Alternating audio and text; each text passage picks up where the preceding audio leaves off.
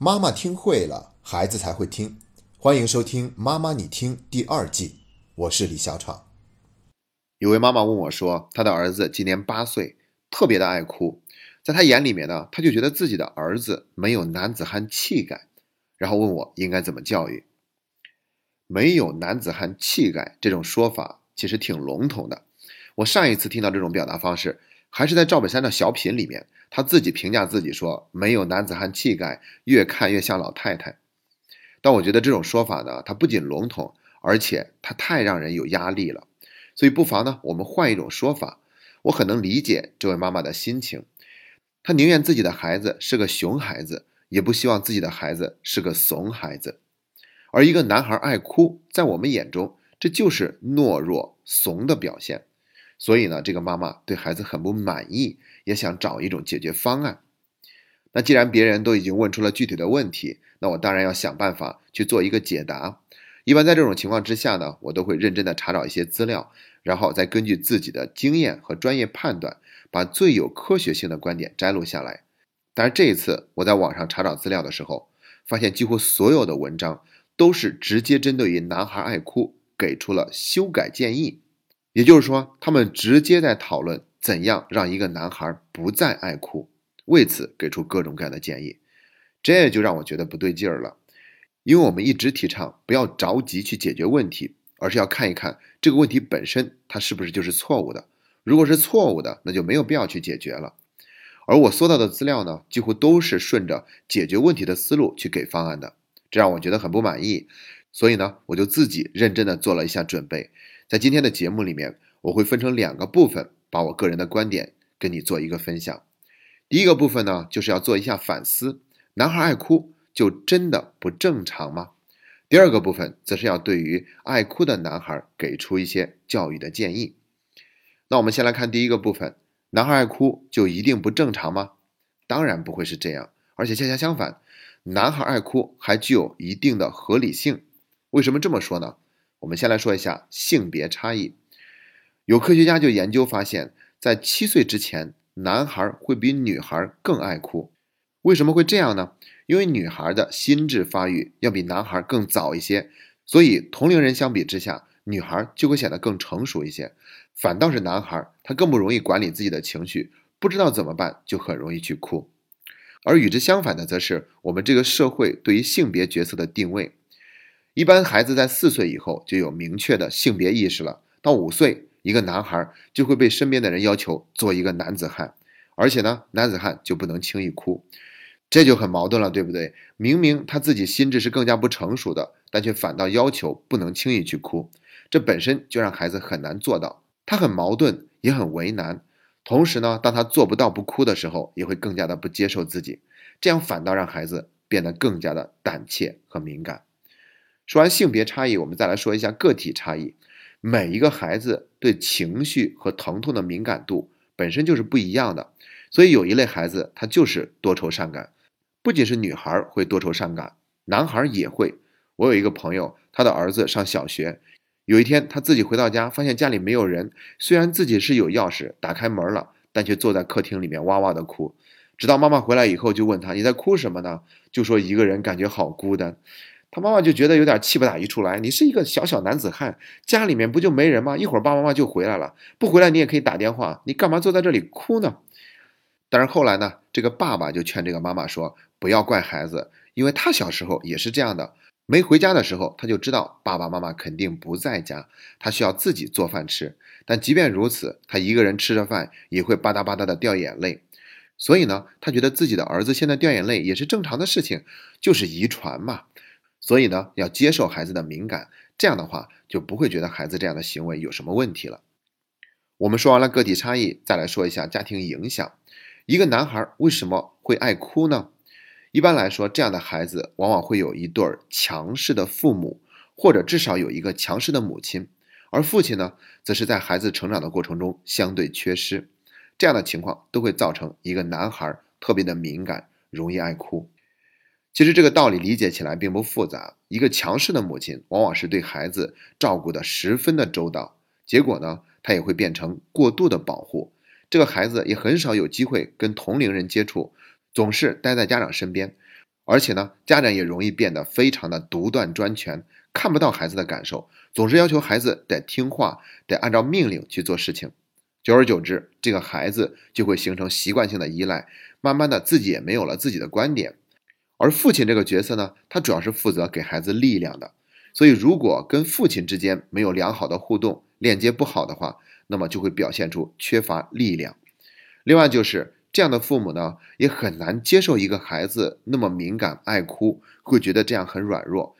最容易采取的方式就是直接制止、粗暴打压，很容易说出来否定孩子、打击孩子的话。这样呢，就会形成了一个恶性循环，让问题得到了一个进一步的强化。这个孩子会变得更容易爱哭。说了这么多，无论是性别差异、个体差异，还是家庭影响，我们都会看到，一个男孩爱哭，他是具有一定的原因，甚至还有他的合理性的。而且，我们不光要看这些合理性，还要去看，当一个男孩他哭的时候，是不是影响到了他做的事情。如果他哭归哭，但该做的事情还会去做好。比如说，该举手发言还是会举手发言，该登台讲话还是会登台讲话。那即便面对一丁点的困难，他都会落泪，但还是愿意去迎接挑战。这样的话，我觉得这个男孩爱哭也不是什么问题，这样挺好。难道非得是男儿有泪不轻弹吗？在我的课程里，我就遇到这样一个小男孩，他刚刚九岁，下课玩耍的时候跑来跑去，一不小心撞在一个女生身上，人家女生一点事儿没有，他反倒哭了，然后就问他：“你这是怎么了？”他就会说，是碰到了腿，还有胳膊也疼。那我们就会说，那要不要让老师看一下，是不是受伤了？那孩子就会说，不用，我哭一会儿就好了。那我觉得这个时候孩子的哭并不是软弱，我们完全可以接纳他，他只不过是喜欢用这样的一种方式来表达自己的情绪而已，但却并没有用这种方式去做一些不好的事情，或者是回避困难、回避压力。说完了第一个部分呢，我们就要进入第二个部分了。对于爱哭的男孩，我们应该给出什么样的教育建议呢？我们必须得承认，有的孩子在爱哭的时候，他的确表现出来了懦弱、退缩、胆小、不敢尝试、也不敢担当的一面。所以呢，一个男孩爱哭，并不等于我们不能做些什么让他有所调整。那接下来呢，我们就会针对这些情况给出四条教育建议。第一条就是多和同龄人交朋友。尤其是男孩，这一点很重要。他必须得多和同龄人在一起，这样的话，他就会有很多学习的榜样。他也会知道，作为一个男生应该怎样才是更好的。包括他们出去玩游戏，甚至是玩一些稍微危险一点的游戏，我们大人都不要去阻止，也不要去过多的约束，就是要让他们跟小伙伴疯一疯，玩一玩。这样的话呢，他就不会再像以前那样遇到一点事情。就会落泪，并且会影响了接下来的行为。这是第一点建议，多和同龄人交朋友。第二点建议就是，做母亲的不能总把自己的想法强加给孩子，因为我们前面说了嘛，一个男孩爱哭，很有可能就是母亲太过于强势，对孩子的保护太过于周到了，所以要把孩子从母亲的束缚之中解放出来，给孩子更多的空间和自由。包括我们第一条所提的，让孩子有更多跟小伙伴玩耍的机会，也是同样的目的。我们要让孩子离开我们。当孩子因为失败而表现的软弱或者胆小的时候，我们不要再斥责他，也不要觉得他哭就是一件很不好的事情，并要求他必须马上改正。这样做只会让孩子变得更加的压抑自我。那可能有的家长会说，如果他出去玩本身就爱哭，被人欺负该怎么办呢？他不知道保护自己应该怎么办呢？我觉得这种担心的情绪本身就是会传染，它也会让孩子越来越不自信，自己很不安。所以作为父母，我们首先要处理好自己的担心，就是要做好自己教育方式的这份反思，然后我们就能够去守好界限，不再把自己的想法强加给孩子。接下来是第三点建议，就是要多参加对抗性的体育运动。要知道，体育锻炼是能够塑造一个人的性格的，所以呢，我们可以多鼓励男孩参加体育锻炼，有一个强健的体魄，这本身就会提高孩子的自信心。而且最好是让孩子参加一些对抗性的体育锻炼。什么是对抗性的呢？你看跳绳基本上不是对抗性的，羽毛球、乒乓球它有对抗性，但是没有身体的接触。最好是篮球、足球、跆拳道这样本身就是有身体接触的，并且是对抗性的运动。这样会让孩子得到一个更好的磨练。当然了，我们这么说也不是让家长直接给孩子安排某一个对抗性的体育项目，还是要看孩子他自己喜欢什么。如果他最终选了一个没有身体接触的，也没关系，把乒乓球打好，对一个孩子的性格也是有很好的帮助的。说完了第三点，再看第四点，就是我们要避免被孩子的眼泪操纵。因为有一些孩子爱哭呢，他是把哭当成了跟家长谈条件的武器，所以一哭，家长就没有办法了，就要妥协，就要退让，然后呢还要哄着他开心，答应他所有的要求，这样孩子就得逞了嘛。那么每一次我们这样做，都会强化孩子爱哭的行为，他下次还会继续哭，所以我们必须得停止这样的做法，让孩子分清楚。哭和解决问题是两回事儿，不会因为你哭了，你就可以逃避不去面对问题。我们就要迁就答应你的要求。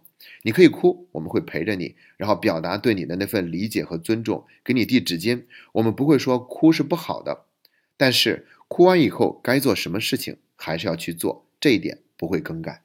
好了，第二个部分也已经说完了。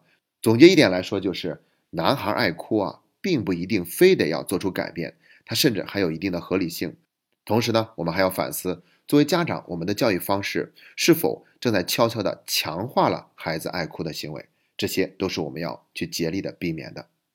最后，祝愿每一个爱哭的男孩都能被包容，都能在擦干眼泪以后去做好自己的事情，同样成为爸爸妈妈的骄傲。今天的节目就到这里，谢谢大家。